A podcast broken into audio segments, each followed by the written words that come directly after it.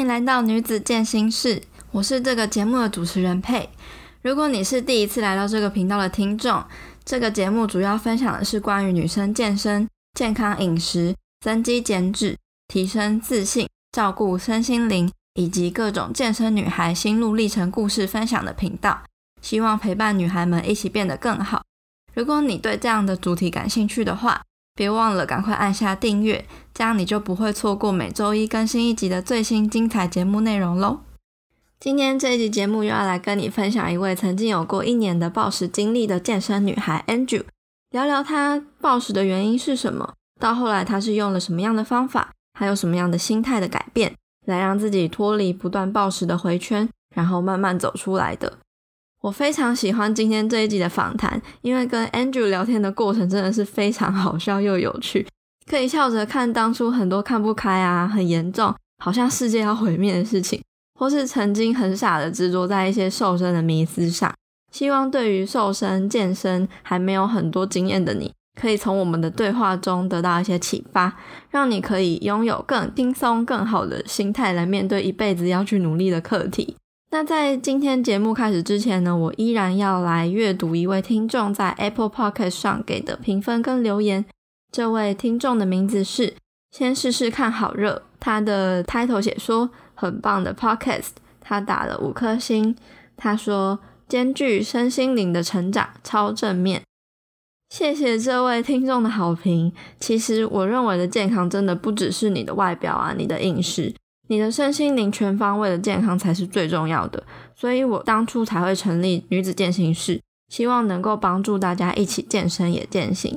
如果你喜欢这个节目的话，觉得节目有帮助到你，我也非常希望你能够帮我到 Apple Podcast 或 iTunes 上打五颗星，并且记得要帮我留下评论、分享跟推荐给更多人来收听。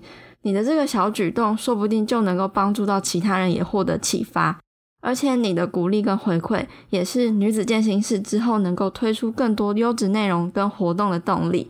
希望不要小看你这样小小的鼓励哦，真的都是我们创作者很大的动力来源。另外呢，我也想要跟你说一个消息，那就是我们女子健行室终于有赞助连结了。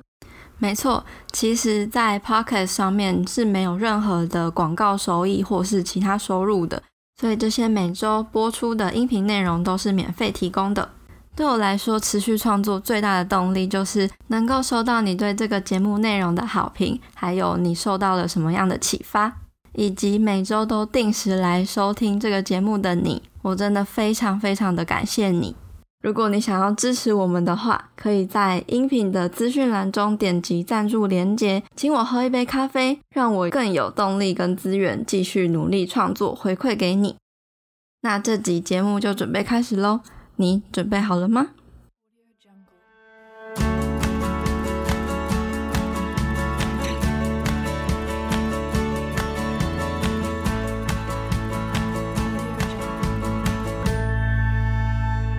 今天女子健心是很开心，可以邀请到 Daphne 的徒弟 Andrew。我跟 Andrew 会认识，就是之前在 Daphne 的聚会上，然后跟他简单的小聊一下，发现说，哎，他过去也是有一些暴食的经历，然后也是受到 Daphne 的感召，后来 有调试过很多过程，然后现在。已经康复了，所以我们今天要来访问 Andrew 关于他过去暴食的经历，然后他健身以来的一些心路历程。Andrew 可以简单介绍一下你自己，让听众可以更认识你吗？没问题，大家好，我是 Andrew，谢谢佩佩邀请我来他的 Podcast 上面讲话。那我就是很常在 Daphne 文下刷存在的那个秃头。然后对 对，大家认识我就说哦，你就是那个秃头吗？没错，我就是、都是靠那个秃头在认你。没 错，呃，我是台中人，大学之后去美国西雅图念书，目前搬回台湾工作了。那你可以简单介绍一下当初为什么会接触健身，还有关于就是饮食方面的一些过去，以及就是你一路上目标转变的心路历程，大概是怎么样子？嗯，其实初衷就非常的肤浅，就是为了减肥。因为我其实是一个从小胖到大的一个女生，从以前开始就会被笑哦胖妹啊这种，其实我都没关系，因为就已经习惯了。那大学了之后，我就开始重训，因为我在接触重训之前，我只知道跑步这个东西，可我觉得跑步好累，所以我很讨厌跑步。到美美国之后，就是同才都会在那边重训，所以就跟着一起学。其实那一段时间重训也应该也不是很标准，但是觉得哎。好像大腿有长肌肉了，我觉得很开心很爽。那一段时间在西雅图的时候，天气非常冷，就怎么说呢？就是不会专门去准备你的食物，所以就用的很简单，所以之后就暴瘦。暴瘦了之后就是月经有点不正常，可是那时候就不会觉得是自己不正常饮食而导致的月经不来，所以我就去吃避孕药来调经。那这时候就是衔接到我工作的时候，嗯，我觉得那时候问题就一直都出来了，因为我不管怎么运动，我还是变很胖。后来就发现说，可能自己会出这些问题，不是只有运动或是饮食这么简单。是因为你吃避孕药的关系吗？这可能是其中一个原因。然后另外一个原因就是给自己的压力非常大。其实压力很大就会影响起很多东西，就是像你睡不好啊这种。我觉得这也是为什么我会开始暴食。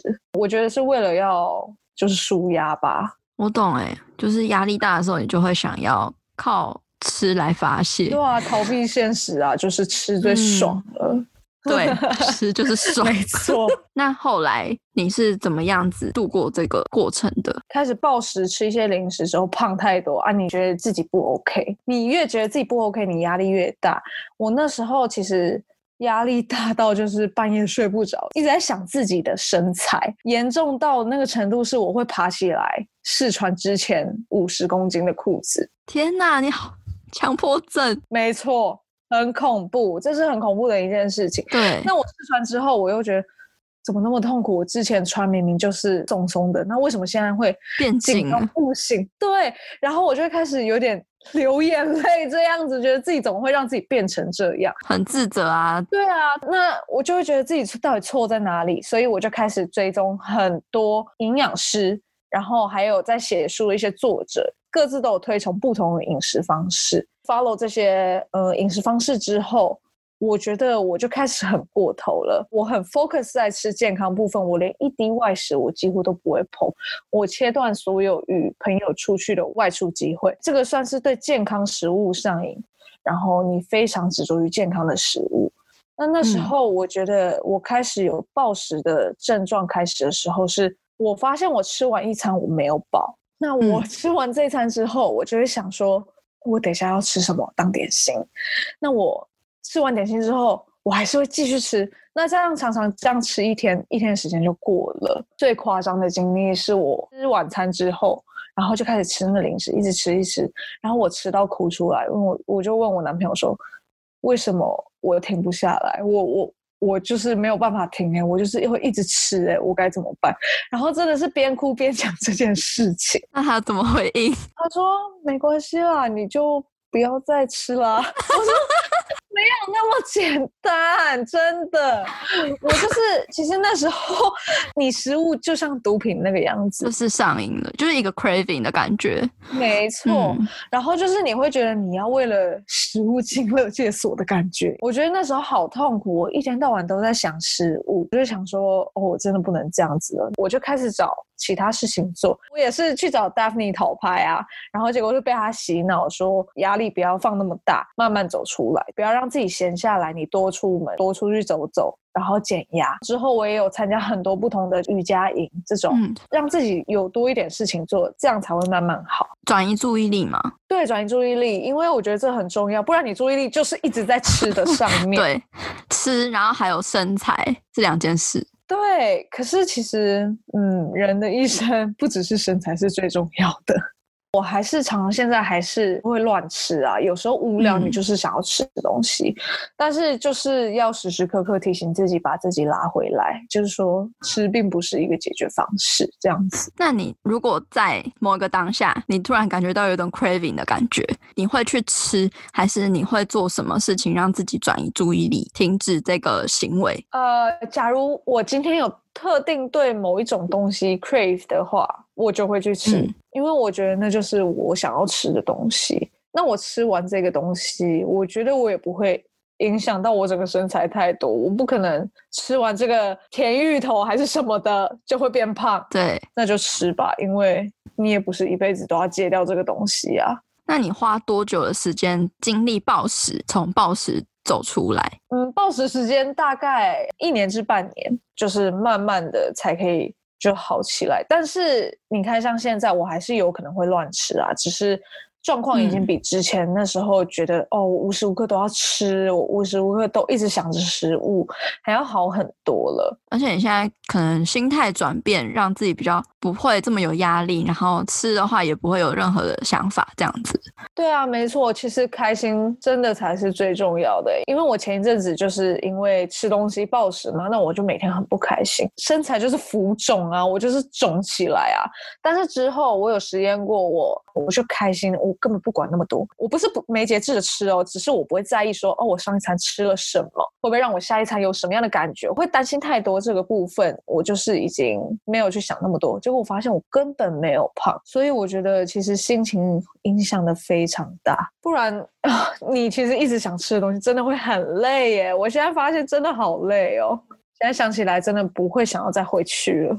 可以分享一下你有尝试过哪一些饮食法吗？然后各自的利利与弊，还有你觉得你最适合自己的饮食法是什么？还有你会建议大家的饮食法会是什么？好，其实我这边前面要先说，没有一个饮食方式适合每一个人，因为每一个人的身体都是不一样的，嗯，未必在我身上适用于我的，可以就是适合你。搞不好你用是没有用的。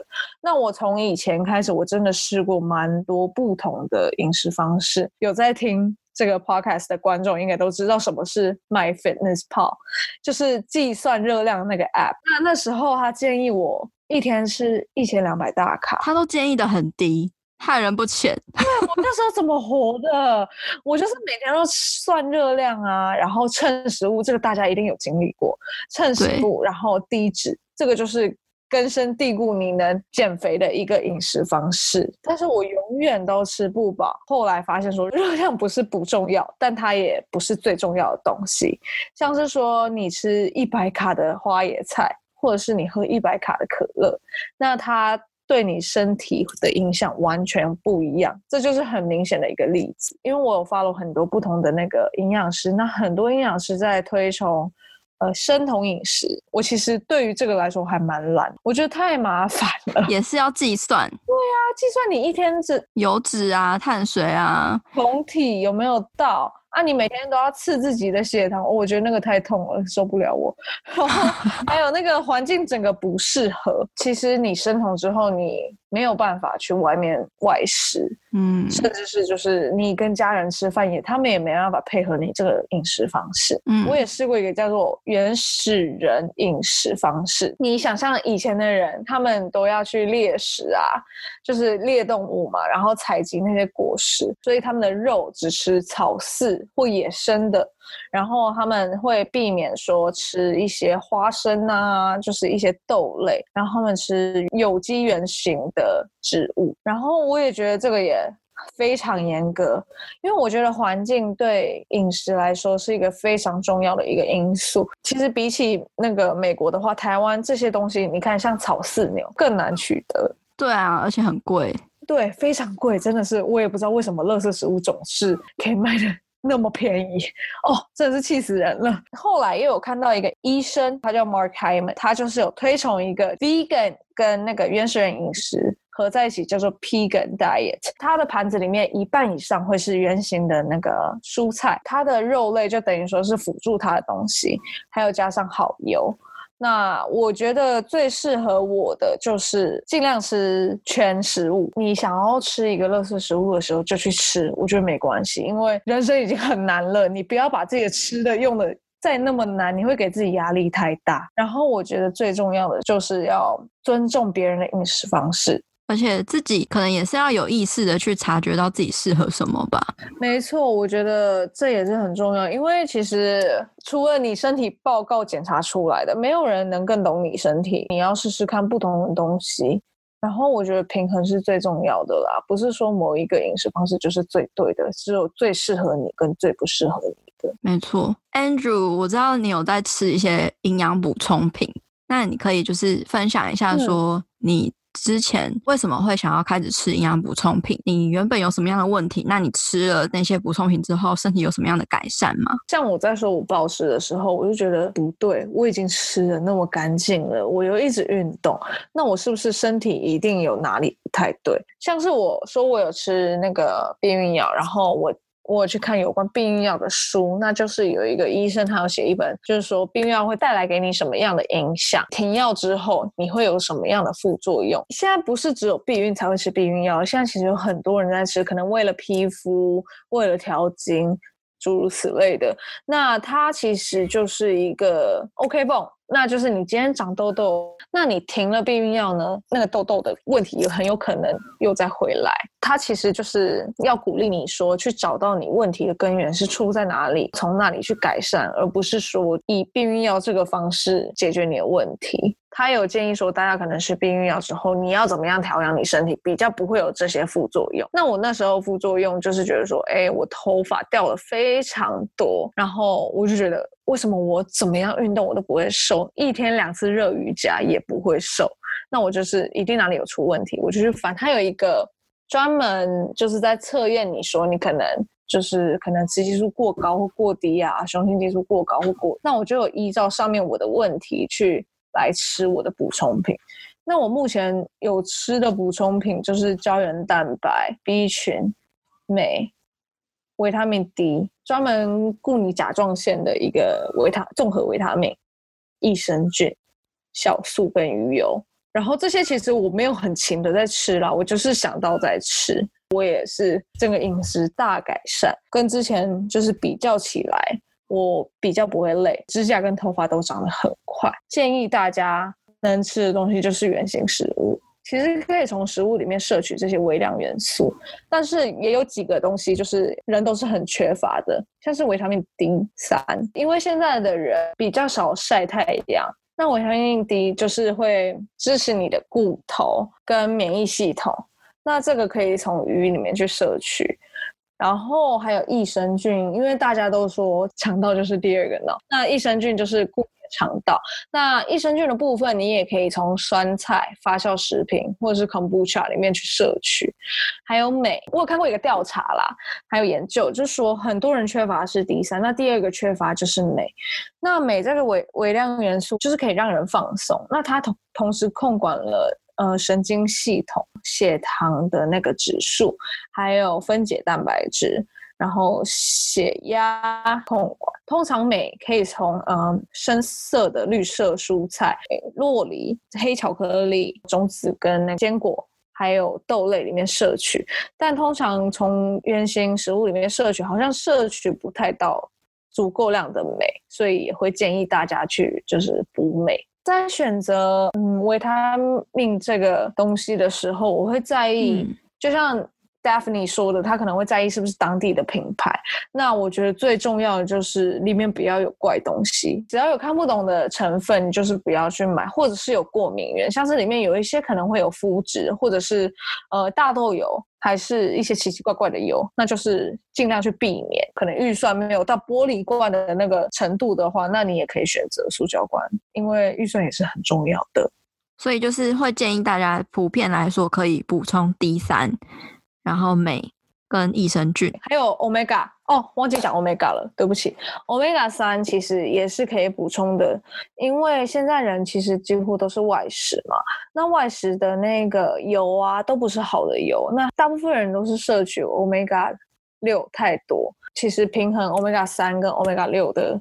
这个部分也是还蛮重要的，所以如果比较常在外食的人，也可以补一下鱼油。因为 Omega 六就是会促进我们身体发炎，Omega 三是帮助我们消炎。可是 Omega 三这个油脂是非常的难以摄取的，没错，要必须特别的去找。对对对，对。然后其实鱼油最准的，其实我也不太敢啦，但是鱼油最准的好像就是把那个鱼油咬破。我是我是听一个营养师讲，很臭。对，他是说如果是很臭的话，那那个鱼油的品质不好。对，可能品质就不太好。嗯，然后记得要把它放在冰箱。对，因为它 omega 三不稳定。嗯，没错。或者是 omega 三其实也可以从像核桃啊、奇亚籽啊、亚麻仁籽啊、紫苏油，对，然后没错。鱼啦，主要是鱼。鱼啦，其实鱼最重要。嗯，然后尽量鱼的话是要选野生的，不要选养殖的，因为其实你你看你吃的东西对你来说是重要的，那你食物吃的东西呢，对你来说也是有直接影响的。嗯，所以我觉得来源也是非常重要的一个东西。对，只是就是真的会比较贵啊，在预算上都要配合自己预算。我觉得能吃原型食物就已经很好了。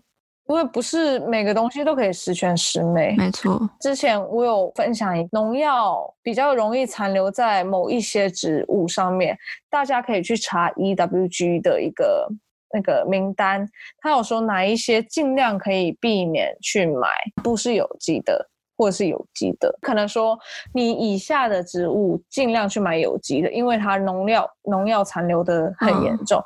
那排名第一个就是草莓，哦，莓果类。莓果类，对，那些其实就是尽量去买有机的。其实大家还蛮常，应该也蛮常吃苹果的。苹果也是很容易有农药残留的一个东西。哦、对，天哪，其实番茄也在里面哦。所以，天哪，牛番茄跟小番茄都是吗？就是番茄类，它是写番茄类，哦、但它图片是牛番茄啦。但我觉得番茄应该都差不多。吃了不少农药，没错，所以。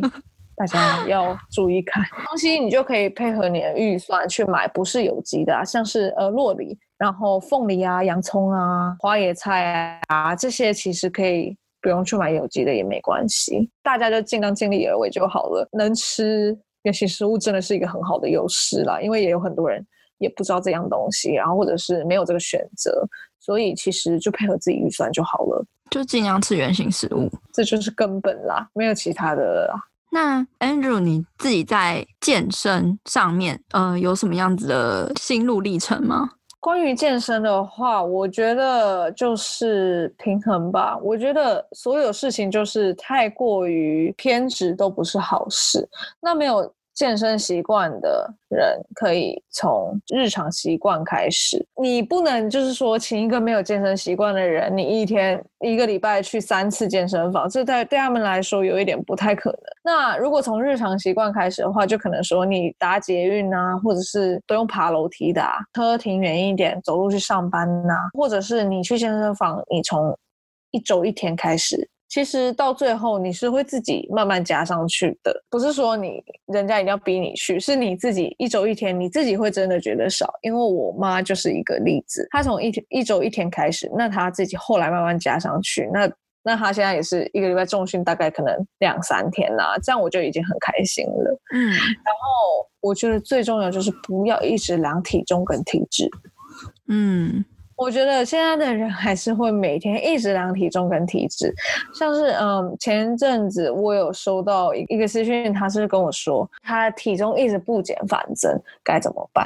那我我觉得体重其实还蛮不准的，原因就是你可能前一天晚上比较晚吃东西，那你隔一天体重就是会升啊。对，那你搞不好你月经快来了，那你的体重一定也是会升的啊。嗯，水肿也是会。比较重的啊，对，这个就不代表说你一点都没有进步啊。嗯，没错。还有体脂的部分，你早上跟下午去量的体脂也会不一样。早上喝了水了没？你空腹还是没空腹去量体脂也是都会不一样的。嗯，我觉得最重要的就是你看镜子，然后你喜欢自己的那个身体就好了。其实不用去在乎太多，你体脂几趴，体重多重啊，怎么样的？因为我觉得那都不是最重要的。你又没有要比赛，你不需要这样子对自己啊。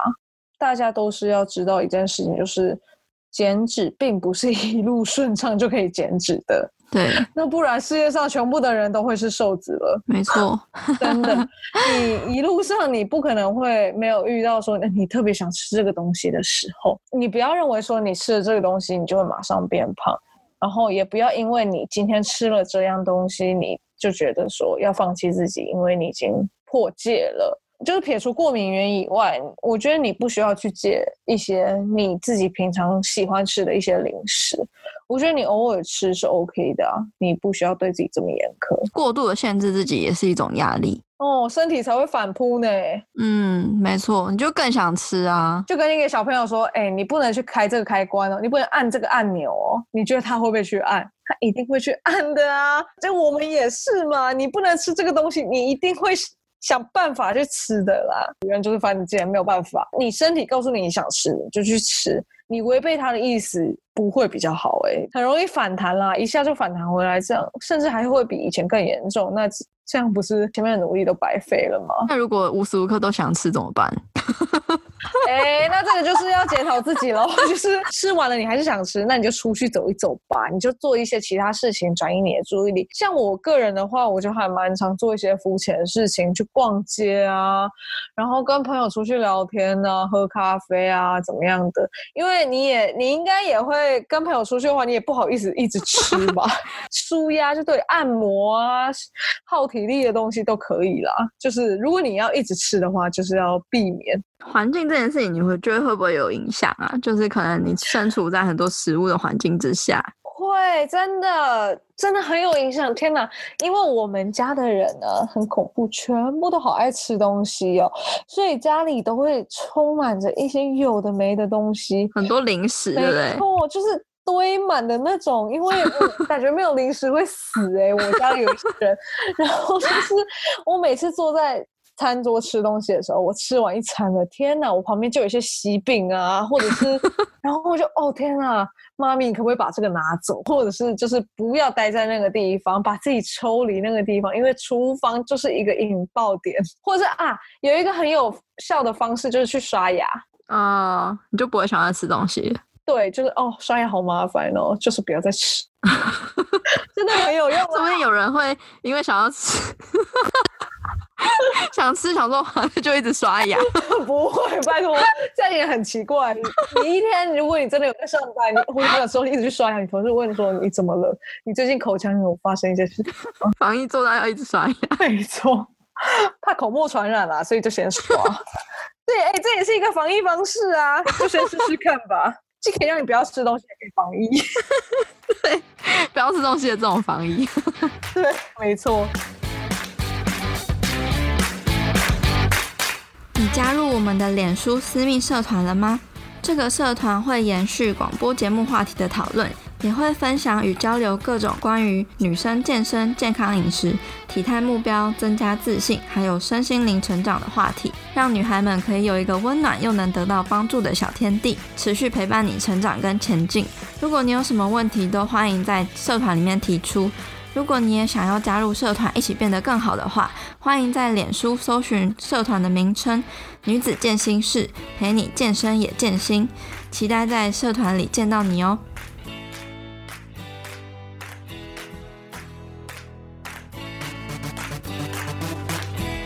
Andrew，目前你现在在什么样的阶段？你有什么想要追求的目标，或者想要克服的困难吗？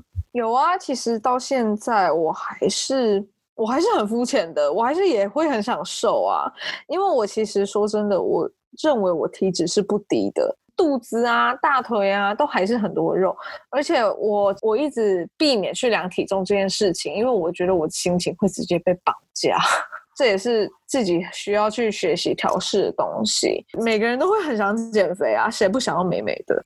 那就是时时要提醒自己说。嗯身材不是最重要的，把自己拉回来。因为我觉得现在很多人啊，嗯、就是会想要瘦，瘦的跟竹竿一样。那其实这也是很扭曲的一个审美观。其实很多人瘦成那样子不是健康的，因为瘦成那个样子有时候是要节食的，要靠节食。然后节食对你来说，其实真的不是对身体是好的。所以我觉得说不要对自己太严苛。其实你们去美国全部都是瘦子啦。真的，你们都会觉得自己很大只，其实不对。像是我，我自己也觉得自己很大只，但我去那边就是瘦到不行，就不是瘦到不行啊！哎，我可没说，我是说，就是相对比起来说，就是是正常的身材。嗯，可是我可能回台湾之后，我就说，哎，你怎么那么肉啊？这样子。对啊，我觉得普遍的亚洲真的都对女生的身材很严苛。哎，真的啊，其实其实不。不光是什么另一半或者是朋友，家人也是很重要的诶，因为有可能之前胖的时候，就是阿妈会说：“哎，你怎么会吃成这个样子？天哪，阿嬷不是应该要就是让孙女越胖越好吗？妹妹，哦，我都搞不懂哎。我说阿嬷，我就是这个样子，我也没办法。那 那时候你就会自暴自弃啊，你就觉得人家都这样子看你了，你能怎样改善？其实这会影响很大，因为我相信很多家人也会给你压力的。嗯。我知道有很多亚洲的家庭里面，你只要身材一走样还是怎么样的，你家人就说：“哎，你怎么会最近这个样子？”对对对，没错。对啊，对啊，这是很重要的。你自你在你自己家都已经被讲这样子了，那你奢望你自己会有怎么样多好的心态？变动没有不好啊，变动才会让你学到更多啊。关于批评你身材的那一些人，就不用去理他吧，他们自己。应该也不是长得多好看了啊，这句话是重点。对啊，奇怪，就是先看看好你自己，再去讲别人好吗？而且我觉得也是有很多长辈会觉得说，哦，瘦就是健康，瘦就是美。对。但是可能他们已经瘦到就没有肌肉了，然后你肌少症，可能就是关节都歪七扭八，或者是酸痛，酸痛区。对，超不 OK 的。然后可能你也许就是开始健身了，因为要吃比较多。然后可能变壮了，什么？你身形改变了？你好大只哦！对，你好大只哦！你你你不是有在运动吗？你不是有在健身吗？为什么你还变那么大只？对，真的是这个样子。因为我也是这样子被讲。他说你以前到运动到现在好像也没有有，你也没有变瘦啊？对啊，你也没有变瘦。拜托，谁说运动就是要变瘦？对啊，奇怪，我不能自己开心哦。我只是想之后逛街拿很重的东西拿回家，这样子不行吧？对啊，你没有运动，你要怎么去拿那些重的东西？你去日本，你走地铁，你要怎么提你自己的行李箱？其实你只要重心不放在减肥上面，你其实就会好过很多啦。其实就是你功能性上面都会加强许多。那瘦身减脂只是一个附加价值而已。对，对啊，所以那些人，请你去看看你们自己，不要再霸凌人家了。先长肌肉吧。对啊，长肌肉哪有什么不好的？我就觉得，其实很多人你一定也有听过这句话哦。我不敢去做那个，我怕我的腿会变壮。拜托，你那么好长肌肉，每个人都可以去比 IFBB 的。每个人都是健美选手，啊、健力选手。真的那么好长肌肉？那世界上还会有人想要去打药吗？说真的，嗯、就是。这不是一件容易的事情哎、欸，放宽心吧。他们也是练得很勤啊，可能一周要五六练啊，然后饮食也是超级控制的那一种。那个我真的只能尊重他们，他们实在是太厉害了。那个真的是，我只能庆幸我没有要比赛，因为他那个意志力真的是有过恐怖，很惊人。对啊，对，因为我之前教练也去比，我就觉得好心疼哦，你怎么变那么瘦？嗯、很想要喂食他一些高热量的产品，很考验心智啊。对啊，这个就是，其实就是对他们来说是一种磨练啦。只是我觉得好像对身体不是很好哎、但是我很尊重那些人哦，就是你们要比是 OK 的，只是就是我觉得可能对我来说可能不是多健康的一个饮食方式啦。每个人会有不一样的目标的追求啊。对啊，对啊，那就是彼此尊重嘛。只是说那个那个状态也不是持久的啦，就是一定还是会有要找到一个 balance 的方法。没错，真的，因为有其实我有听我教练说，就是很多人比赛完就开始一直狂乱吃，就暴食啊。对，就暴食。其实这这真的有一点。恐怖啦！我自己个人觉得有点恐怖，因为你这么限制，你看身体给你的讯息就是，就是你直接饥荒了，你要补充东西，你要一直补充东西。就像我说的，呃，过头都不是好事，就是走极端都不是好事。对，还是要找到一个平衡点。对，我们自始至终都在寻找自己的平衡点。那你可以分享总结一下，女生在健身、运动还有饮食上应该建立什么样的正确心态吗？你拜托大家过得开心就好，尽量吃全食，然后保持自己心情愉快。那你偶尔心情愉快是需要靠，就是你出去看到想要吃一个甜点是 OK 的，你绝对可以吃，你不会因为这一餐就变很胖。其实要找到一个平衡点，然后让自己快乐，然后睡好。其实你整个体态就是会达到你理想中的那个样子。可是我觉得女生会很纠结的一点是，有一些人她会鼓励你说，你有目标要追求，那你就必须要舍弃掉某一些东西，例如就是跟朋友的聚会要限制你的饮食，这样子的说法你会怎么看？像是我其实还是蛮常拒绝我朋友出去吃饭的，因为有时候我真的觉得我不喜欢吃麻辣锅啊。那我他们吃完麻辣锅，我是不是可以再去找他们？就是找到一个这样子可以、嗯、不失礼貌，对，不失礼貌，但你又可以配合自己的一个饮食方式，这样其实就可以了，嗯、不用太严苛。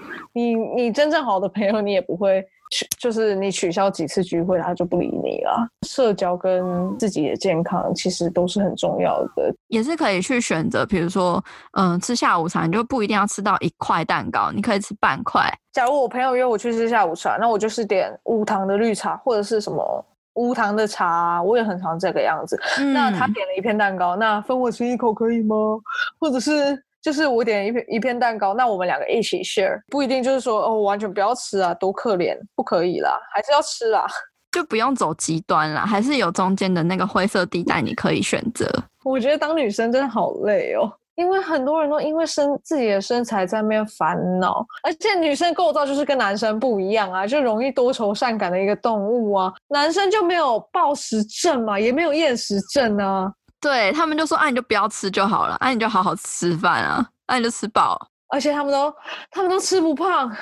对哦，真的是。到底，我想到底为什么要骂人？对啊，真的很烦呢、欸。而且我我男朋友，我男朋友跟你男朋友好像、哦。我之前在 boss 的时候，我都会跟他讲。”说我停不下来，他都会说：“啊，你就不要吃就好，就停下来就好。啊 ”我说：“我说事情不是你讲的那么简单，然后再继续吃我的东西。”我说：“不然你赶快帮我拿走，你拿去吃好不好？”真的。我说：“可是我也不想吃啊。”我说：“拜托，那你就拿走。”他就觉得莫名其妙，自己心情就是真的会很差啦，嗯、因为你真的没办法控制自己，你也没办法被理解。对。那哦，真的那个感觉很痛苦，痛苦嗯，那个情境感觉就是大家都似曾相识。对啊，而且吃到哭，我觉得不是只有我一个人会吃到哭吧？对耶，很多人都会，真的是。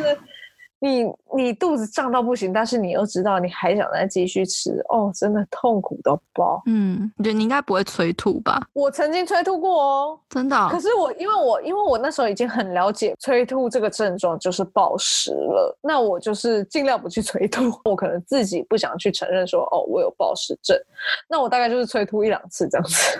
哦，所以你是有想要催吐的这种冲动，只是你不想要去发生，因为这很丢脸呢，因为你不被认同啊，这个部分没有很多人会懂啊。我身边的女生朋友其实几乎没有这种烦恼，哎，说实在的，我觉得还蛮奇怪的，因为他们没办法懂说你为什么不能停。哎，你刚刚不是才吃完午餐，你怎么又在吃饼干？哦，我就是想吃啊，那别人也不能懂说。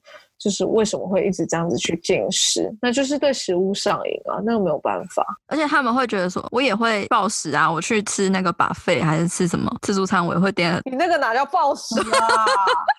对，就是他们不能理解暴食到底是什么。然后他们就说：“哦，我吃很多了。”但我跟你讲，那真的没什么，他们那真的没什么。对，哦，气死了！真的不是很多人都能理解这个。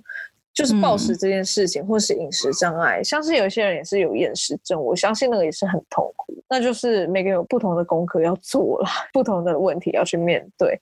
那可能对于我就是有暴食这个倾向，那就是想办法去解决。那你也不要否定自己，说有自己有这样的一个问题，我觉得那只是会拖延你解决这个问题的时间。你要去面对这件事情，不然你一直在逃避。那你要怎么逃避？用食物来逃避。也是只有这样子而已啊！我自己是这样子啦，我不是在说别人，我说我自己就是这个样子。那我就是说，好，那我今天有暴食症，那我今天就是吃完这一餐之后，我可能要出去走走。或吃完这一餐之后，我要跟我朋友一起出去，不是继续吃东西啦，是是去去聊天，或者是自己去外面乱晃。还有，我觉得很重要的是找到一个懂你的族群。我不知道这样子讲是有没有 make sense，因为我那时候就是我有时候我去找 Daphne 讨拍。我知道这种感觉你是会走不出来的，因为你会说觉得说每天为什么我已经运动成这个样子，我会不会没有瘦？那我已经吃这么健康，为什么我也没有瘦？那这个部分就是你自己心理压力要去调试的。嗯、我觉得最重要的就是放下这个东西，然后尽量想正面一点东西，然后出去走走，舒压，就是转移注意力，不要一直把自己的注意力都放在食物上面，这才是最重要的。然后不要有任何批判的想法。对啊，就是对自己好一点嘛。我不懂为什么现在的人都是疯狂的减肥，因为我相信很多人一定都有这个经验，也就是说，你身旁有很瘦的朋友说自己很肥，而且很多网红。很多网红都瘦到不行，然后说什么？对，就是今天代言一个裙子，可能说这个裙子很好修饰下半身肥胖的我。我说哦，拜托，你那个哪叫肥胖？对啊，不懂。而而且我发现有很多很多网红，不是，我不是说健身网红啦，一般的网红。我之前做一些腹部的动动作，我觉得我小腹瘦了哎、欸，这种其实在我的知识里面，我吸取到知识里面好像没有局部瘦这件事情。嗯，是没有的。其实 YouTube 上面也很多说哦，你要怎么在七天内得到一个平坦小腹？七天马甲线运动。对，然后对对，就这种，我觉得这个都在误导误导观众哎，超误导的。有一个很奇怪的观念，觉得说练腿会变粗，可是呃练核心可以瘦小腹。对，没错。可是可以可以确定的是，没有局部瘦身这件事情，没有局部减脂。对，没错。嗯、可是就是在网络上误导别人的那一些人啊，就是我觉得不 OK。我们也都是这样子被误导到大的啊。因为我也是，拜托，我胖的那个时候也是每天看 YouTuber 怎么瘦啊。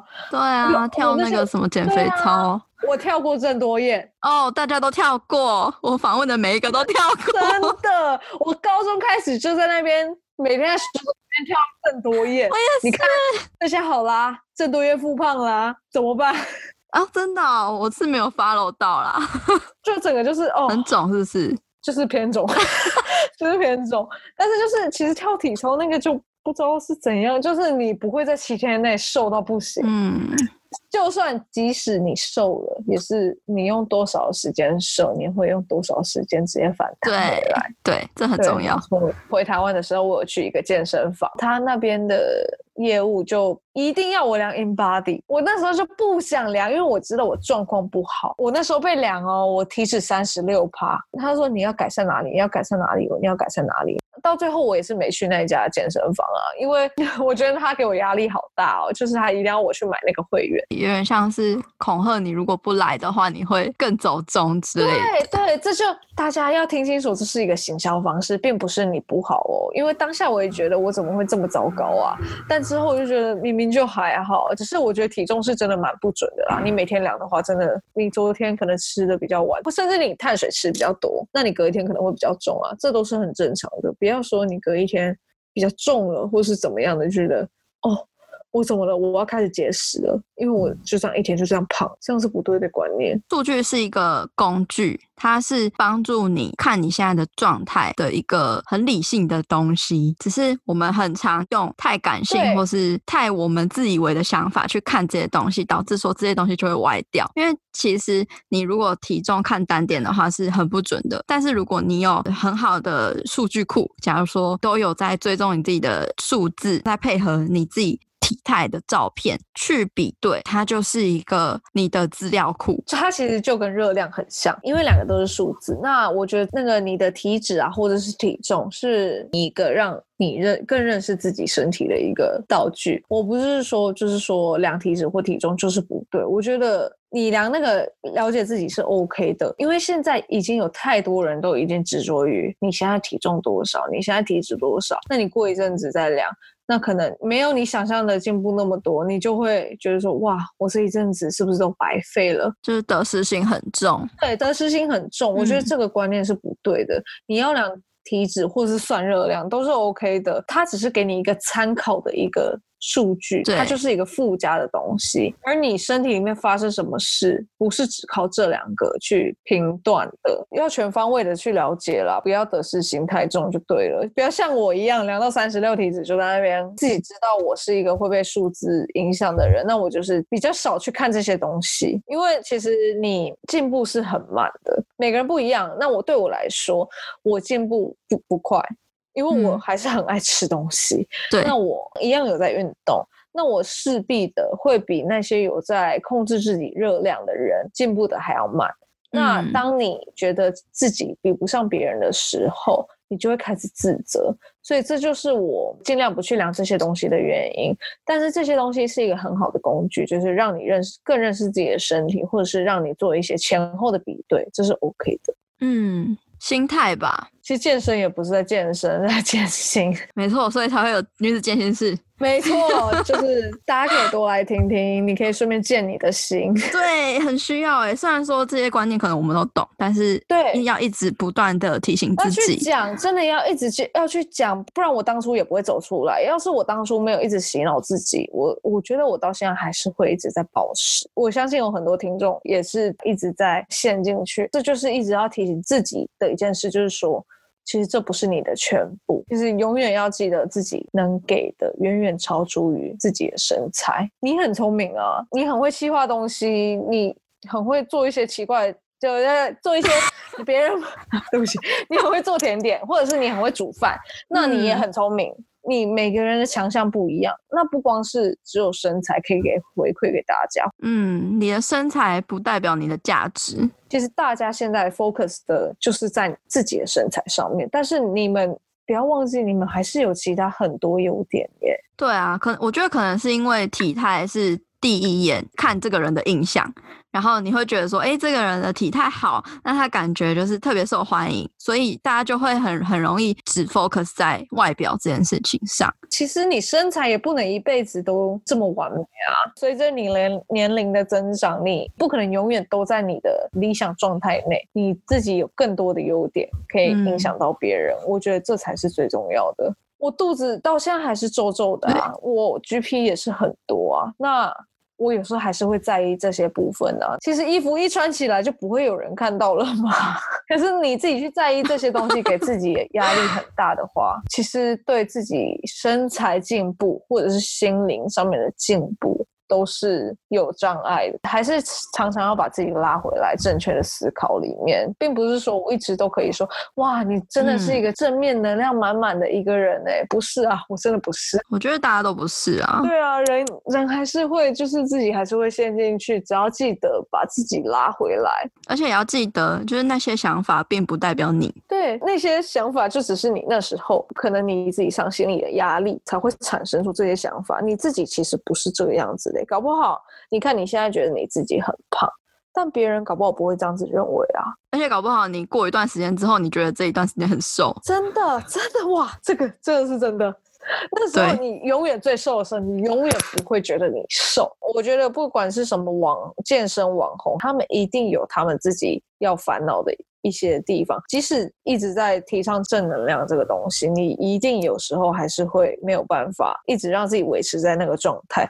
那只要记得把自己拉回来，调试好，嗯，真的就是要一直调试啊。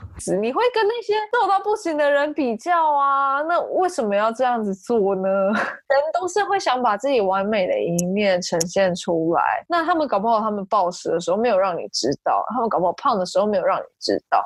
你只是看到你自认为他们很完美的地方。那你觉得健身后的你跟健身之前的你最大的改变是什么？哦，精神。你知道体态一定会有差的啦。是，健身前都只是很肤浅的认为我只要减脂，而现在搞不好你会想要提重物啊，你你可能上班还是什么样需要提重物，或者是你需要走很远的路才可以达到就是你上班的地方。怎么走这段路呢？你是不是要开始锻炼你自己的身体？才会让你走的比较没那么辛苦，嗯，这类的就是功能性的训练，或者是不要追求减脂啊。健身不是只有减脂，那你一心只想要瘦的话，控制饮食是最快的，但不是最健康的啊。走长久的话，还是吃的健康，然后运动的快乐。这样，我总是有一些朋友就说他们懒得运动，他完全不想运动，因为好累。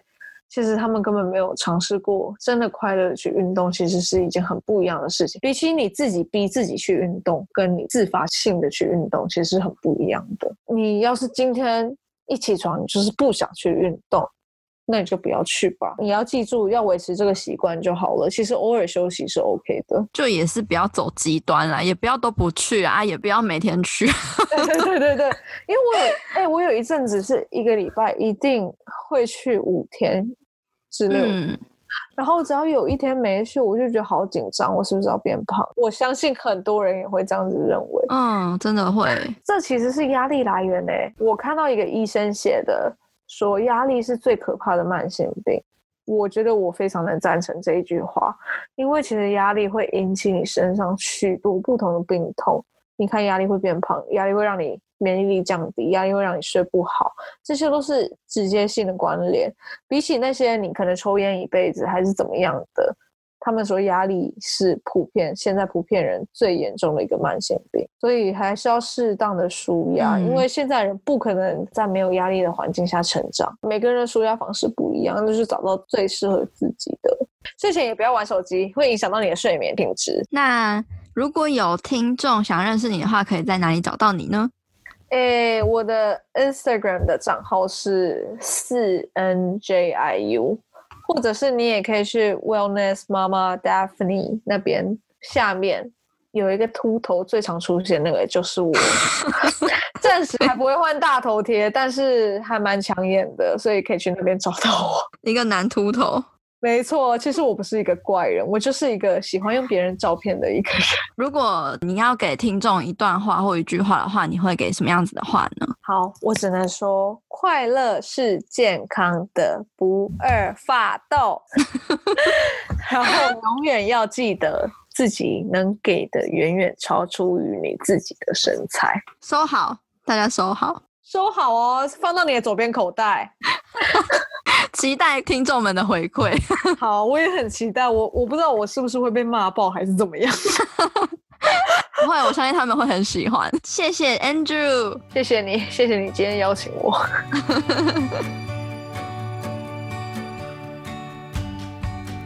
最后，我帮大家做了几个简单的访谈重点。第一。Andrew 分享他自己可以走出暴食的方法跟心态，就是让自己忙起来，转移注意力，不要把注意力一直放在食物跟身材上。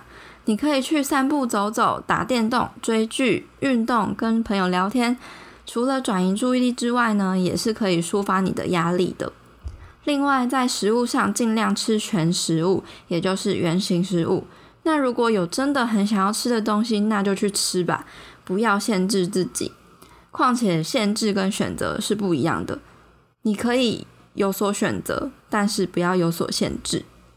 放宽心，你要了解，你可以带给别人的价值不只是身材，你还有其他的优点跟长处。你要学习肯定自己，身材不是评断你这个人的价值的唯一指标。但有时候还是难免有不喜欢自己的时候，或是乱吃暴食的时候。